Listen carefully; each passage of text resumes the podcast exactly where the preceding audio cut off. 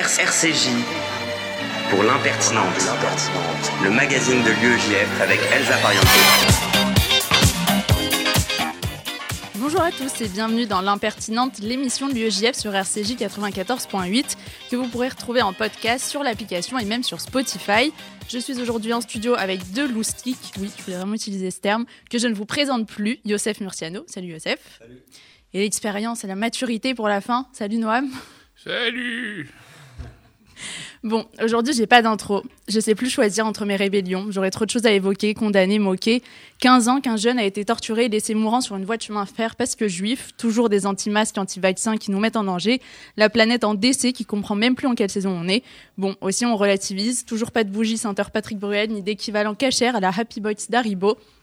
Mais en fait, c'est quoi s'indigner? Chez certains, c'est une posture, c'est compatir avec un peu trop d'emphase au sort du SDF du coin de la rue ou balancer sur un plateau télé que les Français souffrent avec les yeux légèrement plissés. Ouais, avouez que vous avez testé. Chez d'autres, c'est l'engagement d'un moment ou d'une vie, c'est cette manif où t'as un petit frisson quand un mec que tu connais pas prend le mégaphone et te sort un slogan trouvé à 4 heures du mat la veille, mais qui fait son petit effet. C'est ces heures à signaler des contenus racistes, antisémites, homophobes, négationnistes sur les réseaux sociaux parce que ton pote t'a dit vas-y après on fait un testing, ça va être la folie. Et puis c'est cet amour de la colle et du pinceau, souvent dans le froid, souvent dans le noir, souvent avec une envie de chanter la Marseillaise en faisant un câlin collectif à la fin. Enfin non, ça peut-être pas. Et comme l'écrivait Juvénal, Google est votre ami, à défaut de génie, c'est l'indignation qui fait les vers. RCJ C'est beau. l'impertinente, le magazine de l'UEJF avec Elsa Pariente. Et nous retrouverons dans quelques secondes Youssef Murciano, puis Noémie Madar, présidente de l'UEJF, sera avec nous. Elle laissera alors le micro à Noam Meguira pour la chronique culture et également à Elina Hunman pour une chronique venue tout droit du royaume de fort fort lointain. Puis on passera à la cuisine avec Netanel Cohen-Solal, l'impertinente sur RCJ. C'est parti pour une heure. RCJ pour l'impertinente, le magazine de l'UEJF avec Elsa Pariente.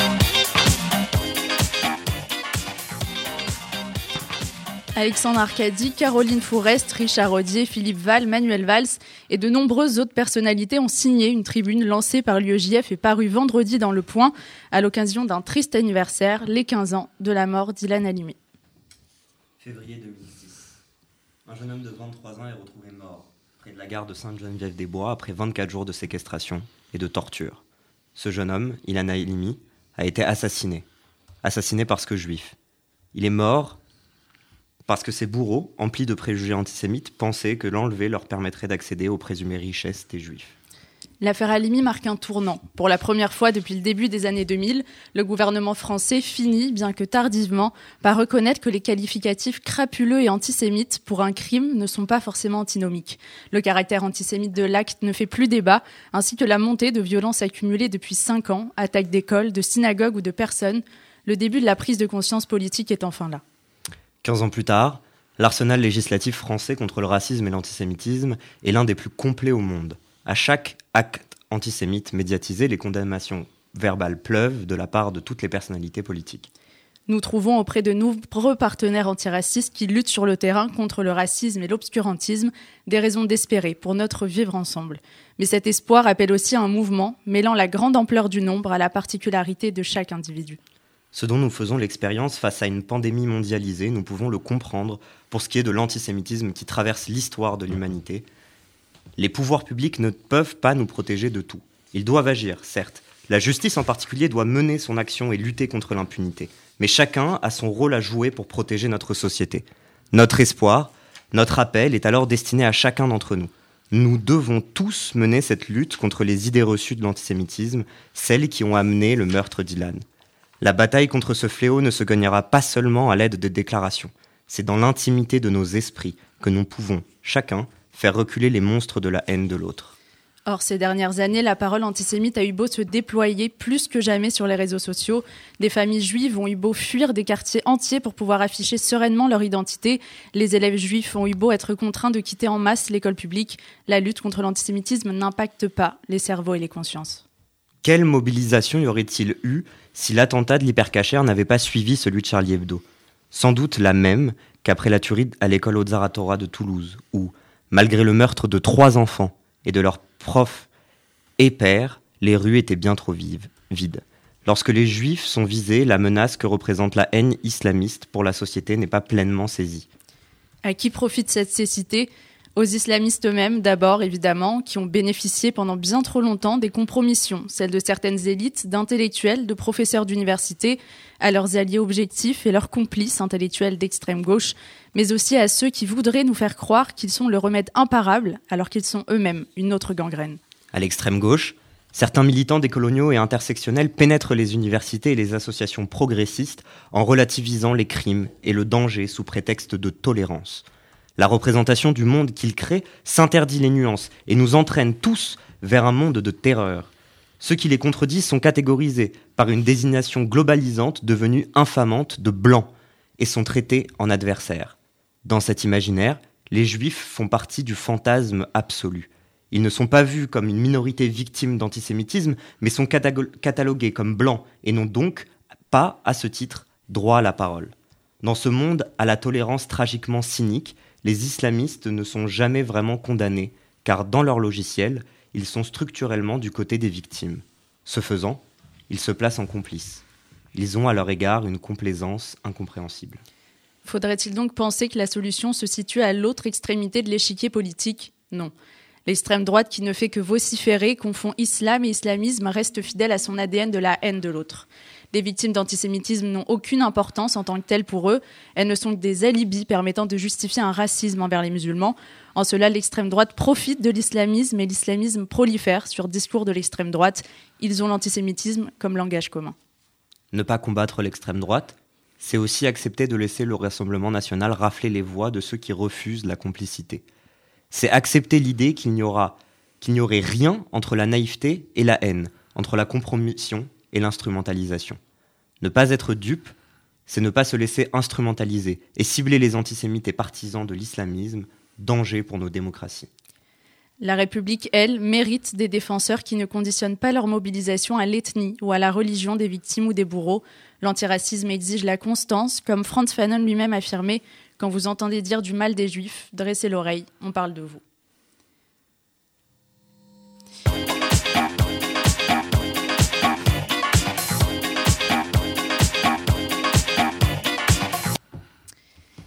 Un peu difficile de reprendre la parole après, euh, après cette tribune. C'est un texte important. Euh, pour ma part, je me souviens de la, de la manif pour Ilan. C'est la première à laquelle je suis allée, à l'époque euh, avec mes parents, faut l'avouer. je me souviens aussi que c'est son nom qu'on scandait avec celui de Sarah Elimi et de Mireille Knoll quand cette dernière a été assassinée. Un même combat encore mené, malheureusement aujourd'hui, par l'UJF et tant d'autres. Youssef, Noam, comment est-ce que l'assassinat d'Ilan Halimi a marqué votre parcours à l'UEJF ou votre combat contre l'antisémitisme en général? Eh ben, bah, combat, c'est un mot qui est, est juste pour ma part parce que le premier souvenir que j'ai que j'ai d'Ilan Halimi et, de son assassinat, je, me souviens, c'était j'ai appris ça dans un cours de Krav Maga. Euh, et, forcément, il y a quelque chose qui, euh, qui s'est créé à ce moment-là. De, de, la première fois que j'ai fait face à l'antisémitisme, j'étais dans un cours d'autodéfense et il y a quelque chose du combat et de vouloir se battre pour ça. Et euh, bon, bah, forcément, ça a forgé quelque chose d'un militantisme et d'une volonté de combattre. Ouais. moi, la, la manifestation pour Ilan Halimi, c'est aussi l'une des premières où j'ai été. après, j'ai été à quelques-unes avant. Mais je crois que j'avais 16 ou 17 ans. Et moi, ce qui m'avait marqué, c'est que c'est la première fois que j'ai vu des, des pancartes UEJF. et du coup, euh, bah, du coup, voilà. Et après, bon, bah, j'ai eu mon investissement euh, à l'UEJF bien après. Mais euh, c'est vrai que c'est l'une des premières fois où j'ai vu ça. Et moi, je me rappelle que c'est l'une c'est là, c'est la première fois vraiment où j'ai été confronté à l'antisémitisme violent et meurtrier. Et euh, je me rappelle qu'avoir été à cette manif, bah moi, ça m'a beaucoup, ça m'a fait beaucoup de bien à l'époque parce que j'étais jeune, adolescent, et j'avais, j'avais peur de ce qui pouvait arriver. C'était les débuts d'Internet, donc on commençait un peu à, à draguer en ligne et tout ça. Et euh, du coup, c'est vrai qu'on a eu un tilt mm. de, euh, il faut faire attention à qui on parle, comment, etc. Et c'est vrai que, ouais, moi, ça m'a fait, ça m'a mis un coup, et d'aller à cette manif, vraiment, ça m'avait fait du bien. Parce que je voyais qu'on n'était pas seul, qu'il y avait énormément de monde on était sur le boulevard Voltaire, je me rappelle, et c'était des milliers de personnes et euh, c'était formidable. Enfin, formidable, dans le sens de cette communion, euh, euh, de cette communion du peuple français, parce qu'il n'y avait pas que des juifs. Et ce sentiment-là, je l'ai ressenti aussi un peu à la manifestation pour Mireille Knoll il n'y a pas si longtemps que ça. Merci à tous les deux. Et on va retrouver tout de suite euh, Noémie Madar, présidente de l'UEJF. Bonjour Noémie. Bonjour. Ben, on revient bien sûr euh, sur les 15 ans de la mort d'Ilan Halimi. 15 ans après, euh, où est-ce qu'on en est aujourd'hui? Malheureusement, 15 ans après, on en est à 10 morts supplémentaires, 10 vies qui ont été enlevées uniquement parce que juifs et euh, et Ilan Halimi, ça marque aussi un, un, tournant de la prise de conscience politique. Le politique, à, à ce moment-là, au bout d'un certain temps, certes, mais se rend compte quand même que l'antisémitisme est un problème de société qui est en train de gangréner la société française. Quelques années auparavant, l'UEJF avec SOS Raciste sort le livre Les Antifeuges, euh, qui est une sorte de condensé des actes euh, antisémites euh, qui ont lieu à cette période-là. et finalement, 2006, c'est quasiment trop tard et c'est l'installation de l'antisémitisme dans certains quartiers, dans certaines villes, et c'est le déménagement soit pour Israël, soit pour d'autres territoires de beaucoup de familles juives. Un autre élément euh, intervenu euh, ce week-end, c'est la plateforme antidiscrimination.fr qui a été lancée euh, donc vendredi. Il y a aussi un numéro de téléphone associé, le 3928. C'est en gros le site, une interface de signalement et d'accompagnement des victimes ou des témoins de discrimination. Est-ce que ça va dans le bon sens? Ça va dans le bon sens. Ça veut dire que l'État se rend compte qu'il y a un vrai souci. Il y a 20 personnes qui vont être derrière cette plateforme-là. Donc, c'est tout de même des moyens qui sont euh, déployés. Euh, mais le problème, c'est que lorsqu'on appelle cette plateforme, c'est qu'on en est déjà au moment où on a été victime de racisme ou d'antisémitisme et qu'il faudrait euh, pouvoir agir en amont. à la fois en termes de prévention, mais aussi empêcher que ce type d'acte puisse être et empêcher que les auteurs s'en sentent autorisé. Euh, maintenant, c'est tout de même euh, euh, un bon signal qui est envoyé par l'État et j'espère que cette plateforme saura trouver son public, que les personnes sauront être orientées de la meilleure des façons et surtout que des moyens encore plus conséquents pourront être déployés. Les Juifs seraient prêts à sacrifier la kippa au profit d'une meilleure lutte contre l'islamisme. C'est ce qu'a affirmé jeudi soir Marine Le Pen sur France 2. Oui, bah, comme quoi, hein, euh, d'une manière ou d'une autre, euh, l'extrême droite demande toujours aux juges de se sacrifier.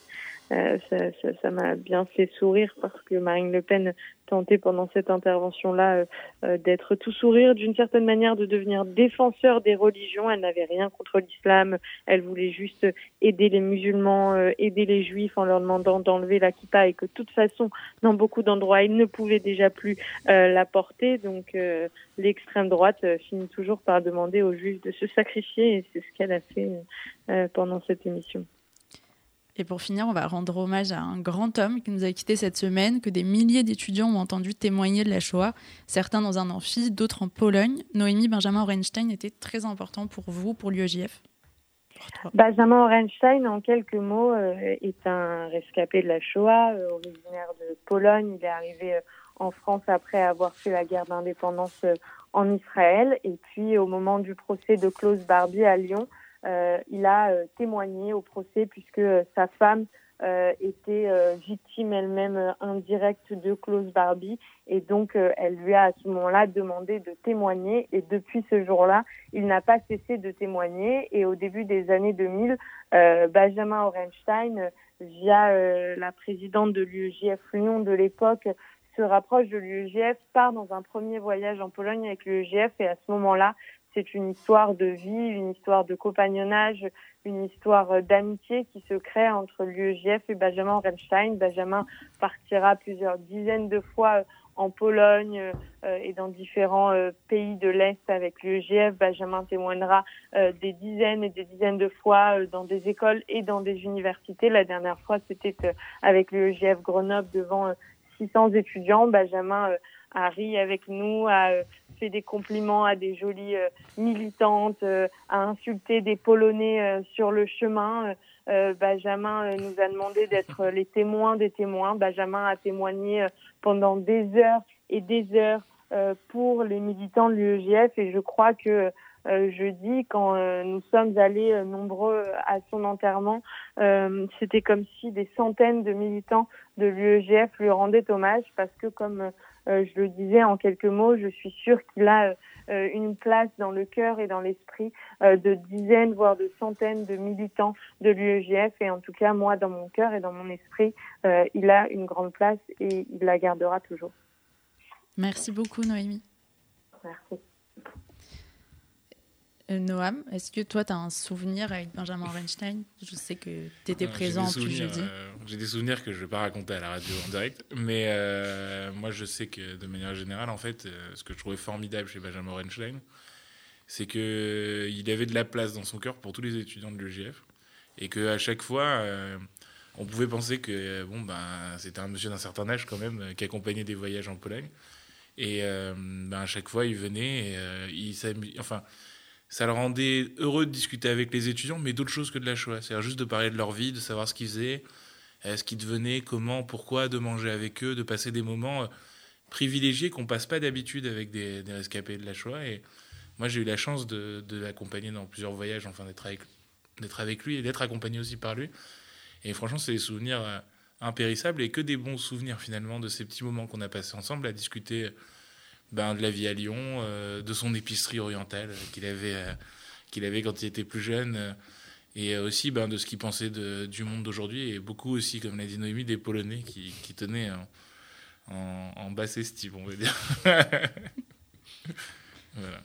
Merci. Et on se retrouve après un peu de musique. C'est Calling My Phone.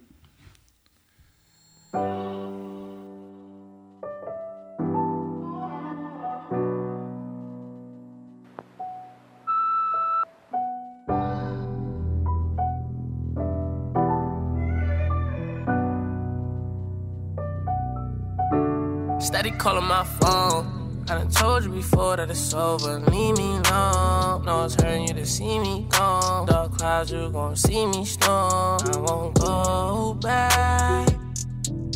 But trust me, you gon' hold that.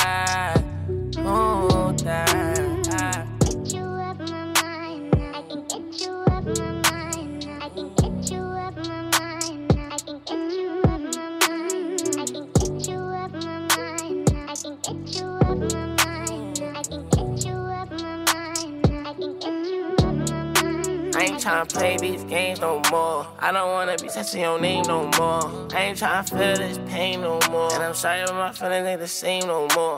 Used to be my homie, you ain't gang no more. I am not a nigga you could claim no more. Traumatized, hoping it don't rain no more. You done put me through some things that done changed my aura. Now all around the world, I explore no door. New bitch, I'm a dripper in the Euro. Ass fast, shorty straight heat, no Florida. Bad and she doing for herself, I applaud her. No need, yeah, I'm talking my boo. So please, leave me alone, I'm through. And it's all cause what's you started. I've been told you I'm gonna Steady calling my phone. I done told you before that it's over. Leave me alone. No it's hurting you to see me gone. Dark clouds, you gon' see me storm. I won't go back. But trust me, you gon' hold that. Hold that. Chew up my mind, I think that chew up my mind, I think that chew up my mind, I think that chew up my mind, I think that chew up my mind, I think that chew up my mind, I think that chew up my mind, I think that you of my mind. I ain't tryna play no games, my love. I'm one of a kind, couldn't fake my love. Earthquake makes some shake, my love. Most don't can't even relate, my love. Used to be gang, oh now you're not gang. Used to have fun, oh now you got shame. Used to catch flights, but now I'm not playing. Play on words, she love it when a nigga sing. I ain't tryna play your game no more. No, you can't wear my chain no more. We are not a thing, can't take no more. On your king, you could wait some more. Yeah, I remember days when I used to adore her. Funny how this shit just flip like a quarter. Get a new thing, I'm a Fendi and Dior. Get a move swing, I'll be gone by tomorrow. Steady calling my phone. I done told you before that it's over. Leave me alone. No it's hurting you to see me gone. Dark clouds, you gon' see me storm. I won't go back. But trust me, you gon' hold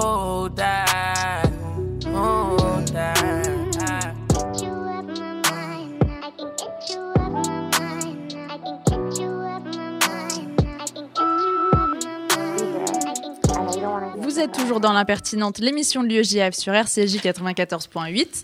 Et voici le moment pour Noam de me dire qu'il s'en tape des sujets que j'ai choisis. Ah, Merci pour ce faux rire. Voilà, vrai. Alors, euh, le seuil de non-consentement à 18 ans. Bon, je vais pas vous demander euh, pour ou contre, mais en tout cas, l'idée a été évoquée ce week-end. Vous en pensez quoi? Ah ouais. Gros alors moment là, de franchement, stress. c'est vraiment un moment où je peux pas dire que je m'en tape. Euh, non, je sais pas. Euh, je sais pas parce que c'est très bizarre ce débat. On est passé de 13 à 18 ans, donc euh, je sais pas trop quoi dire. Juste, euh, alors je sais pas ce que ça veut dire qu'on décide que des gens avant 18 ans ont pas d'avis et peuvent pas s'exprimer. Parce qu'en fait, peut-être qu'il faudrait aussi consulter les, ben, les intéressés. Enfin, je sais pas dans, dans quelle mesure c'est fait ou pas, mais euh, peut-être qu'il faudrait lancer des débats aussi avec des jeunes, des jeunes qu'on a l'impression qu'ils sont un peu déconsidérés par ce gouvernement ou par, euh, ou en tout cas par les gens qui écrivent les lois ces temps-ci. Voilà. Une petite consultation euh, et le site serait fait par toi, du coup. Euh, non, aucun rapport. Moi, franchement, je, non, franchement, c'est pas un sujet. Non, non mais une plus que- consultation, oui, entre guillemets, par exemple, en ligne, qui pourrait. Mais euh, c'est-à-dire qu'il y a des syndicats lycéens, il y a des, il y a des lycéens qui s'expriment beaucoup, on en, on en entend souvent, et c'est dommage, vu qu'il y a une représentation lycéenne, que cette représentation lycéenne, par exemple, ne soit pas consultée ou, ou ne soit pas sollicitée dans ces moments-là et dans les moments où on réfléchit finalement leur vie quotidienne. Alors, un- une caméra pour 9 habitants, reconnaissance faciale, vraiment grosse ambiance. Du coup, on a des citoyens qui rasent les murs, qui marchent accroupis derrière des bus, mettent deux heures à faire un kilomètre pour éviter d'être filmés. Est-ce que vous savez où c'est? 1984, euh, George Orwell. euh, Si seulement. si Ben c'est- non, c'est dans la réalité? Bah ouais, dans la vraie vie, aujourd'hui à Shanghai.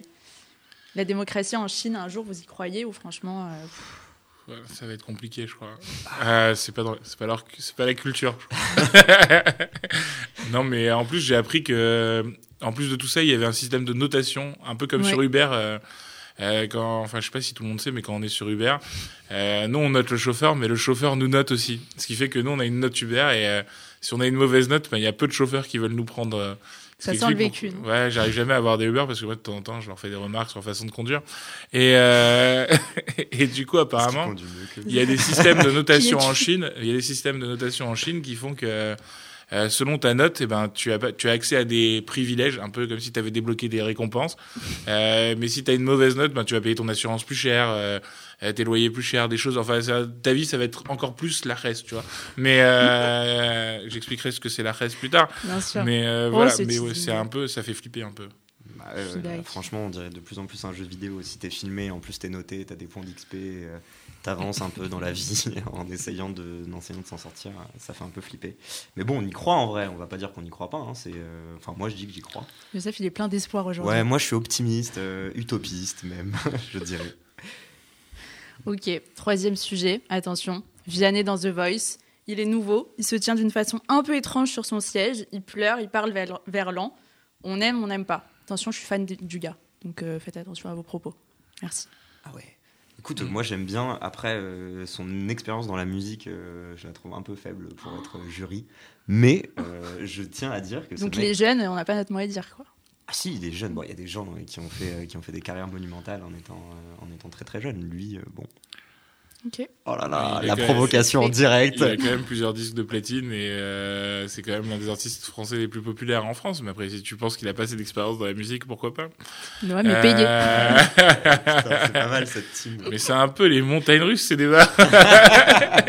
On est passé du consentement à 18 ans Ouais. par la Chine et maintenant à Vianney. Euh, ouais, heureusement que ça On s'allège un peu, tout. mais euh, Vianney Oui, top. c'est ça. Il est top et il est nature en fait, c'est ça qui est sympa. Mhm. On a l'impression que euh, ça pourrait être un pote avec qui on discute. Voilà, et après Ouais. il tient pas en place, c'est un peu énervant, mais euh, c'est comme ça. pas vu cette. Ah j'ai oui, pas c'était- vu du tout. euh, Bah, il passe son temps accroupi sur sa chaise comme ça, là, on dirait une, a- gargouille, tu vois, genre qui va, qui va sauter comme ça. Là. Mika aussi faisait ça, non? Ouais, Il était jamais. Oui, mais un peu tranquille. moins, un peu moins. Mais lui, c'est vraiment Ah ouais? À un moment, il a fini sur le côté du siège.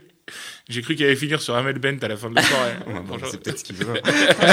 Ça devient gênant. Calmez-vous. C'est la fin de ce débat. Merci pour votre euh, participation. Écoute, avec grand plaisir.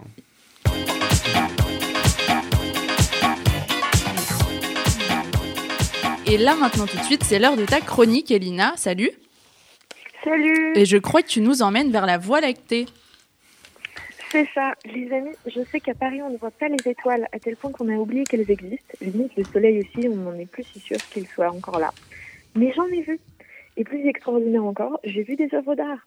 Non, pas dans un musée, ça. Ils sont toujours fermés. Et à Paris, ça n'a pas dépollué du jour au lendemain. Et pour ce qui est du lien entre les deux, j'y viens. C'est la galerie Tampon, grande galerie d'art parisienne, qui m'a permis de découvrir le planétarium de Ivan Navarro. De grands miroirs sans teint, gravés, peints, reflètent la lumière des LED, nous font voyager au sein de nébuleuses, de galaxies et vibrer à la vue de ces milliers de milliers d'étoiles. L'envolée lyrique du lundi, donc. L'art devient si inaccessible de nos jours. Forcément, je m'emporte.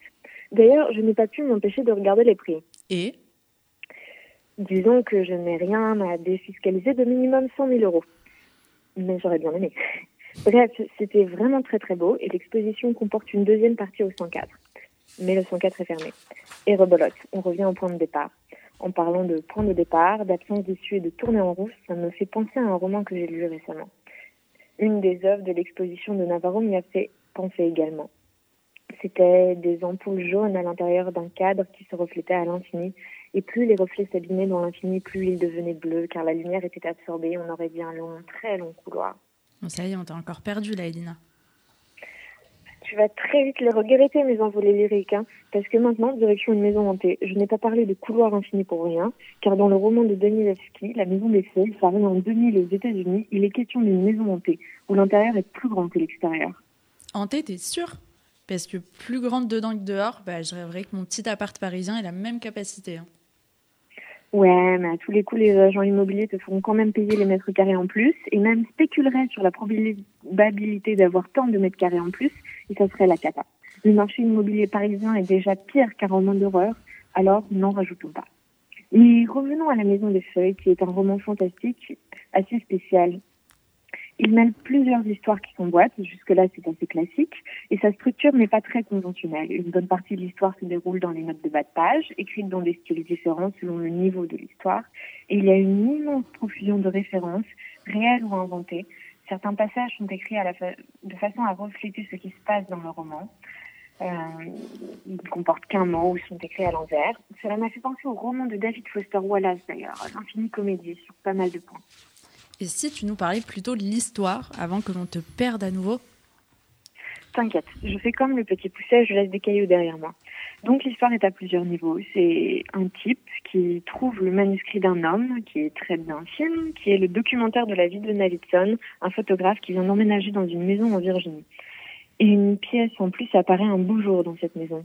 Puis il y a un couloir, noir, froid, vide. Puis ce couloir grandit, change de forme, devient immense. On entend des grognements. Un monstre vit là. Il se rapproche. Et je m'arrête là avant de gâcher le plaisir de futurs lecteurs. J'aurais dû m'en douter. Tu peux pas faire de chronique sans mettre un monstre quelque part. Et non. Mais bon, comme je n'ai pas envie de terminer sur une image d'enfermement, même si c'est dans une maison infiniment grande, Alors que tu avais commencé sur l'infini du cosmos. Exact, raison de plus. Donc pour finir, pour s'évader un peu, je vous conseille les paysages magnifiques de Aga, un film de Milko Lazarov, disponible en ce moment sur Arte Replay. C'est l'histoire d'un couple de quinquagénaires yakoutes en Sibérie. La photo est sublime, les paysages sont à couper le souffle, c'est beau, c'est grand, c'est froid et il y a de la neige partout. Et c'est disponible jusqu'à demain. Merci Elina. Merci à toi. Et on se retrouve après un peu de musique. C'est Maman de Laurie Darmon. Et oui, j'ose en profiter pour embrasser la mienne. Je la revois préparer ses affaires le soir devant son armoire. Je la revois s'habiller le matin, nous déposer sur le chemin. J'entends encore la clé dans la serrure, le son de sa démarche sûre.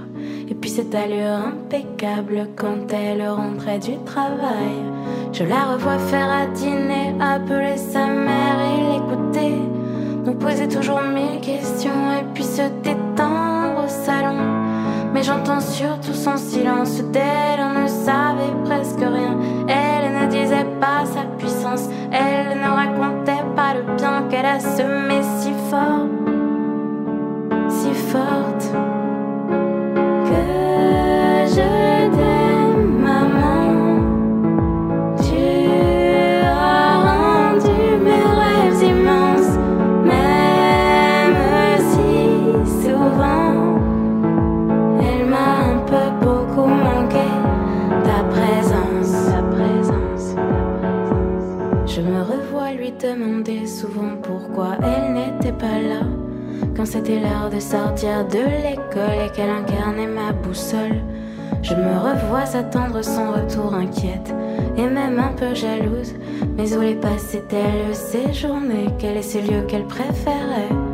Elle me disait avec les yeux qu'un beau jour je la comprendrais mieux. Que moi aussi j'allais être ambitieuse et que pour me sentir heureuse, j'irais bâtir une carrière. Je me battrais fort pour des idées. Évidemment qu'une femme peut tout faire. Elle l'avait tellement, tellement, tellement prouvé si fort, si forte.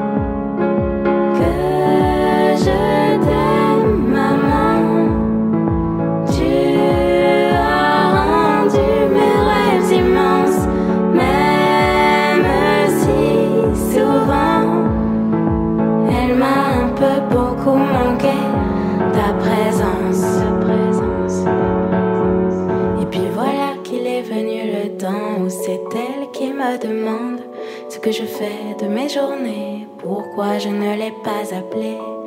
Elle a rendu son tablier, mis de l'ordre dans tous ses dossiers. Elle est assise là dans le salon, cherchant d'autres occupations.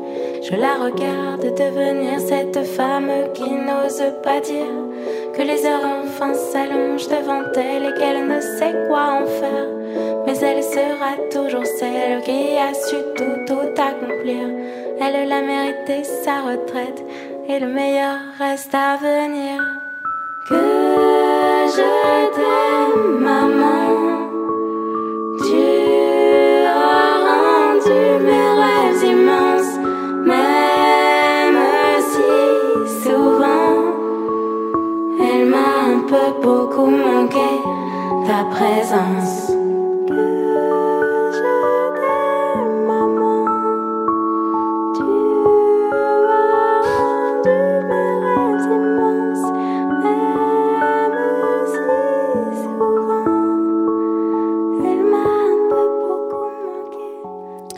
Vous êtes de retour dans l'impertinente sur RCJ 94.8. Border, là. Ça repart au fond. Ah, c'est dur. Pas du tout. Wesh Noam, c'est à toi Skip, je t'en prie, balance tes doses culturelles. Euh, bien le bonsoir, les Hey. Elsa, je vais pas te le cacher, cette semaine, euh, cette chronique, ça a été la reste à écrire.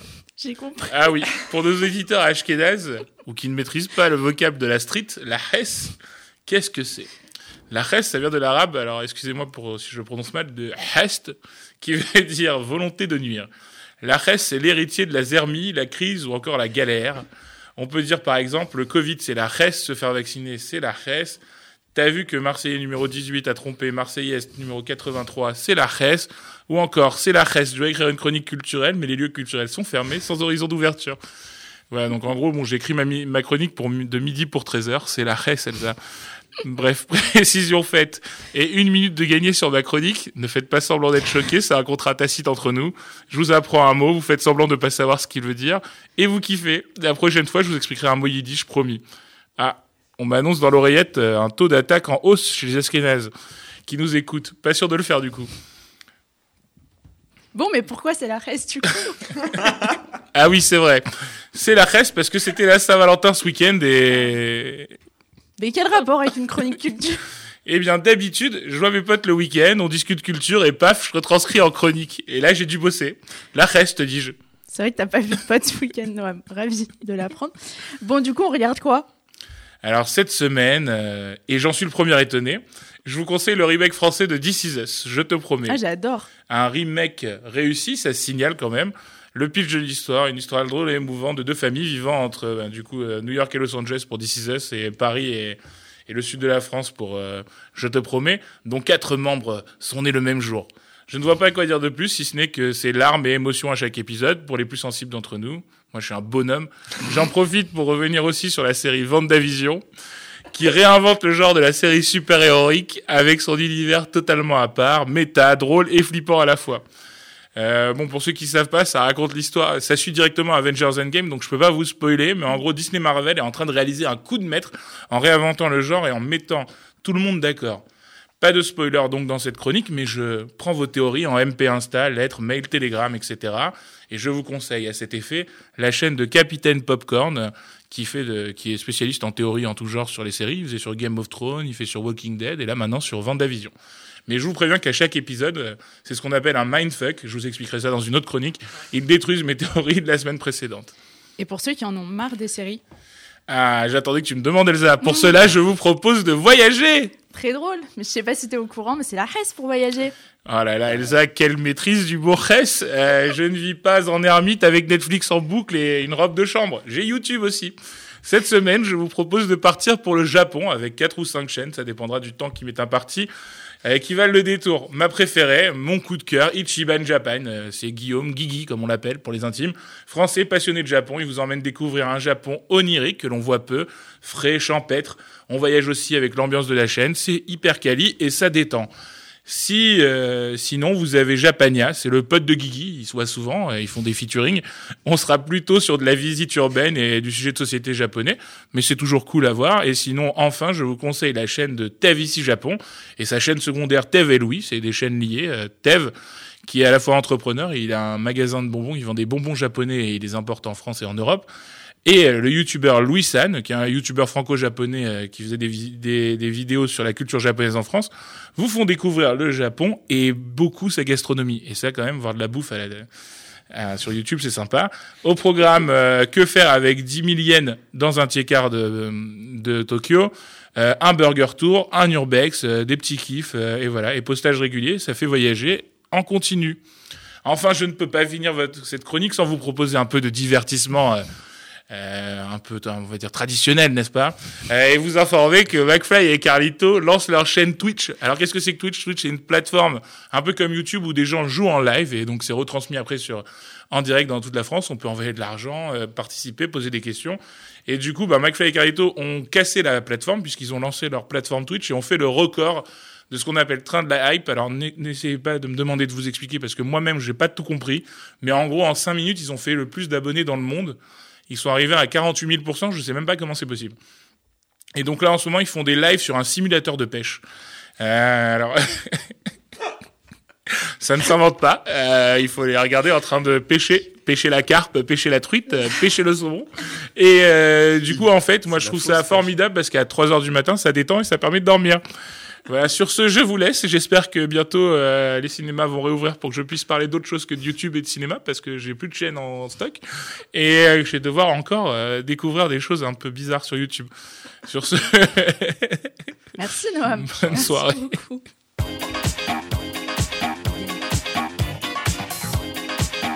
Et on est maintenant avec Nathaniel Cohen-Solal. Salut Neta. Bonjour Elsa. Bon, aujourd'hui, au-delà de la cuisine, je crois que tu as une petite touche pour un partenariat, avec Interflora ou Monceau ou le Jardin des Fleurs. Ouais, ça personne connaît, mais je voulais faire comme à la télé, tu sais, quand on cite trois, comme ça on n'a pas de problème. Bref, Nathaniel, c'est à toi. Merci beaucoup. Bah, pour moi aussi, hier, c'était la Saint-Valentin. Contrairement à Noam, euh, j'ai fait des choses vachement sympathiques. Et d'ailleurs, pour l'occasion, je vous proposais de manger des fleurs plutôt que de les offrir. Avec un petit plat à base de poisson et de rose. Ça changera de la boîte de chocolat ou du menu spécial Val- Saint-Valentin et de la coupe de champagne devenue une tradition des restaurants français. Mais c'est partout pareil, la Saint-Valentin? Ah bah je voulais juste faire ma recette moi. Mais bon, comme tu insistes, faisons une petite digression avant la recette. C'est pas comme si on avait l'habitude. Commençons par les plus proches de nous. Au niveau tradition, ce sont les Japonais. Euh, comme chez nous, des chocolats, mais offerts par les femmes, pour les hommes, et tous les hommes qu'elles connaissent. Et oui, là-bas, le 14 février, ce sont les hommes qui reçoivent. Les femmes doivent attendre le 14 mars, où les rôles s'inversent. Il faut alors distinguer les Jerry Choco, qui veut dire chocolat obligé, simplement acheté dans n'importe quel commerce, euh, des chocolats peu onéreux et identiques pour tous. Et les Honmei Choco, ou chocolat véritable, destinés pour le coup à l'être aimé uniquement, et surtout, chose importante, réalisés à la main par l'offrande, ou à minima dans une belle boîte en do-it-yourself, ou DIY pour toute Instagrammeuse qui se respecte. Chose drôle, là-bas, il existe aussi un Black Day, réservé aux célibataires qui mangent pour l'occasion des haricots noirs. De quoi vous donner envie de trouver une concubine pour passer côté douceur et chocolat. Une Kayla, en États-Unis, Hmm quoi? Une Kayla en somme. Ouais, une genre de Kayla, c'est ça, une petite Kayla quand on est célibataire. Ça permet vraiment pas de retrouver quelqu'un directement après. Aux États-Unis, pour le coup, on est encore plus sucré qu'en France, puisque accompagné des petits mots doux traditionnellement échangés, on va trouver des bonbons. Bon, après, c'est les États-Unis, hein, donc euh, comme tout événement états-unien, les choses se font en grand, voire très grand. En 2020, le budget total utilisé par les Américains pour la fête s'élevait à 20 milliards de dollars. Alors bon, on a du mal, du croire qu'ils- on a du mal à croire qu'ils ont tout dépensé en Haribo. Ah non, moi j'y crois de ouf. hein. Imagine, il y a un dragibus en or comestible qui sort, un autre en rubis et tout, euh, bim, 20 milliards La direct. folie. On mange partout alors? Non, au Pays de Galles, par exemple, on vous offre de quoi manger. La tradition là-bas, c'est d'offrir des cuillères gravées avec des prénoms de lettres aimées. Bon, par contre, faut éviter d'utiliser ces love spoons pour manger votre yaourt le matin. Souvent en bois, ça risque de vous donner des écharpes dans la bouche. À Singapour aussi, on ne mange pas, mais on jette à l'eau. En effet, la tradition veut qu'on prenne des mandarines en y mettant mots d'amour et numéro de téléphone dans le fleuve, tout en faisant vœu de trouver l'être élu. Il y a aussi des pays où la nourriture est une récompense. En Scandinavie, les hommes écrivent des poèmes pour les femmes, mais à la place des prénoms, ils mettent autant de points que de lettres. Et si les femmes trouvent la bonne destinatrice, alors elles gagnent un œuf de Pâques. Et enfin, le plus drôle, c'est peut-être la Finlande avec le concours de course euh, femmes sur le dos, qui fait qu'après une course acharnée, le couple qui franchit le premier tous les obstacles gagne le poids de sa femme en binouze. Et c'est partout la Saint-Valentin Non, pas partout. Pas partout le 14 juillet en tout cas. Bon, sans parler de l'Arabie Saoudite, seul pays au monde qui interdit la Saint-Valentin, traquant toutes les traces de rouge dans les échoppes, il y a des pays où ce n'est pas la fête de l'amour. Elle est à une autre date. La Chine, par exemple, va plutôt fêter le 7 juillet du calendrier lunaire. Ou encore Israël. Même si les boîtes de Tel Aviv se font un plaisir de marketer le 14 juillet, allant même jusqu'à faire venir Céline Dion en 2020 au parc Ayarkon, la fête des amoureux, c'est plutôt tout béave. Soit le 15 Av, qui tombe la plupart du temps en août. C'était à l'époque l'occasion euh, des vendanges, puisque c'était la saison du vin, et l'occasion de voir des jambes saillantes de célibataires presser du raisin et de boire la première tresse entre célibataires. Aujourd'hui, c'est plutôt une fête de couple qui permet de célébrer sa relation. On peut évidemment garder la coupe de vin en mémoire de ce bon vieux temps. Et en parlant de vin, t'as pas une recette pour accompagner un bon merlot? Bon, ok, vraiment, être relent, c'est improbable. Et si ça ne tenait qu'à moi, j'aurais dit pour accompagner un bon iced tea, mais euh, va pour le merlot. Bon, je te rassure, ça ira aussi très bien avec un bon. En plus, j'ai exactement la recette qu'il te faut. Un poisson malin revisité à la rose. Pour ça, 3 cuillères à soupe de harissa, une cuillère à café de cumin et une de cannelle, 4 filets de dorade, de la farine, 2 oignons émacés, 10 centilitres de vinaigre de vin rouge, 2 cuillères à soupe de miel, une cuillère à soupe d'eau de rose, 2 d'huile d'olive, 2 cuillères à café de pétales de rose séchés et évidemment du sel et du poivre. D'abord, on fait mariner la dorade avec la harissa et le cumin pendant deux heures au réfrigérateur. Bon, le temps d'une bourrée de quelques glibettes, quoi. Ensuite, vous sortez les dorades, vous les farinez et il faut les faire revenir deux minutes de chaque côté dans l'huile d'olive chaude. On met le poisson de côté, on appelle ça réservé, dans un plat qui va au four et dans, le même, dans la même huile, on fait dorer les oignons. On ajoute ensuite le reste de la marinade, le vinaigre, la cannelle, 20 centilitres d'eau, du sel et une bonne dose de poivre. On laisse réduire 10 à 15 minutes jusqu'à avoir une bonne sauce épaisse. On ajoute en fin de cuisson l'eau de rose et le miel pendant encore deux minutes avant de verser la sauce bouillante sur les poissons et de passer le tout dans un four à 170 degrés pendant 3 à 5 minutes. Petite touche fraîcheur, vous pouvez ajouter de la coriandre fraîchement ciselée et des raisins secs. N'oubliez pas les pétales de rose séchés juste avant de servir pour la déco. Et voilà un bon plat pour accorder votre côté séfarade et votre côté lover. Merci beaucoup, Nathaniel. À si seulement on pouvait voir cette recette sur Instagram. Ah, peut-être peut-être qu'elle sera sur cuisine. Si, si seulement En les personnes qui s'occupent du compte cuisine refaisaient des recettes, ce serait formidable. C'est règlement de compte ici. Non, c'est- Non, c'est- Pour la Saint-Valentin, t'étais où euh, Allez, franchement, euh, tu veux pas savoir. Allez, stop de, de mièvrerie. Du coup, on repart pour le parc Ayakon. Enfin, non, plutôt les jardins suspendus avec Messiba, Behaïfa.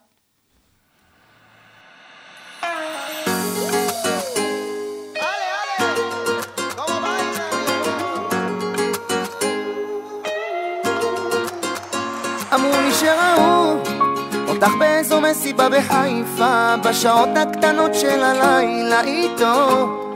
יושבת לידו ואמרו לי שהוא לוחש לך כל מיני דברים באוזן ועל הצוואר שלו סימן של אודם ורוד. זה לא סוד שאת כבר שלו. הייתי גבר גבר, לא פחדתי שתלכי לי כי מחיר את תחכי לי. נשבע לך בסדר בסדר, זה פשוט כבר לא מתאים לי. החיים האלה לא טובים לי. איך במציאות הכל היה כל כך הפוך? לא חשבתי שאני ארד כל כך נמוך. חברות שלך שטן בגללן כל הסכסוך תחזרי אליי דחוף כי הלב שלי שפוך.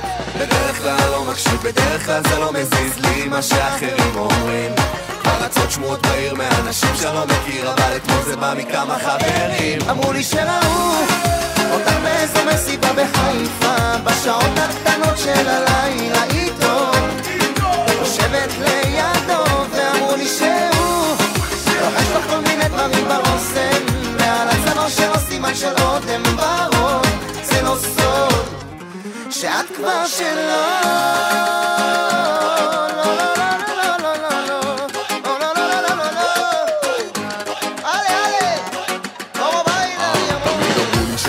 שיש רק בלחם, לחם, אבל קשה שכולם מדברים על לחם, לחם. ואני כולה בן אדם שמנסה להתגבר הוצאת אותי מהחיים שלך מהר. כבר מישהו אחר לפחות לשמוע את זה ממך ומקווה שהוא זה מה שעשיתי בשבילך ומקווה שאת רואה איתו עתיד כי אני כבר לא אהיה פה יום אחד שתתחלתי בדרך כלל לא מקשיב, בדרך כלל זה לא מזיז לי מה שאחרים אומרים כבר רצות שמועות בעיר מאנשים שלא מכיר אבל אתמול זה בא מכמה חברים. אמרו לי שראו אותך באיזו מסיבה בחיפה בשעות הקטנות של הלילה איתו.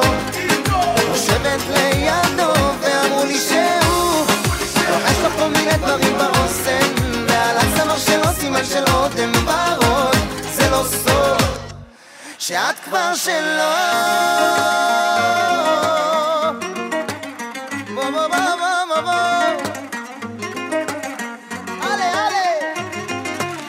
בדרך כלל אני לא מקשיב, בדרך כלל זה לא מזיז לי מה שאחרים אומרים. כבר רצות שמועות בעיר מאנשים שלא מכיר אבל אתמול זה בא מכמה חברים. אמרו לי שראו אותך באיזו מסיבה בחיפה בשעות הקטנות של הלילה איתו. יושבת לידו ואמרו לי שהוא L'impertinente RCJ 94.8. C'est maintenant l'heure de se quitter. Noam Youssef, je vous sens hyper triste. Ah ouais, là, Ah, franchement, grave, t'es franchement, bien, là. euh, ça, a égayé mon, mon déjeuner. Là, on prend un café, on est sur une terrasse, là, je.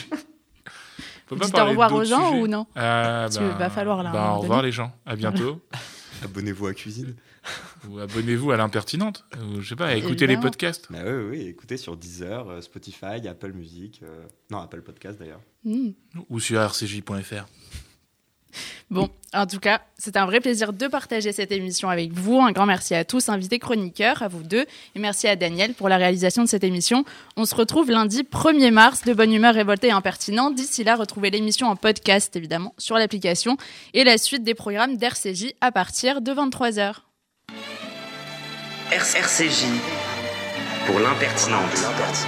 Le magazine de l'UEJF avec Elsa Parianto.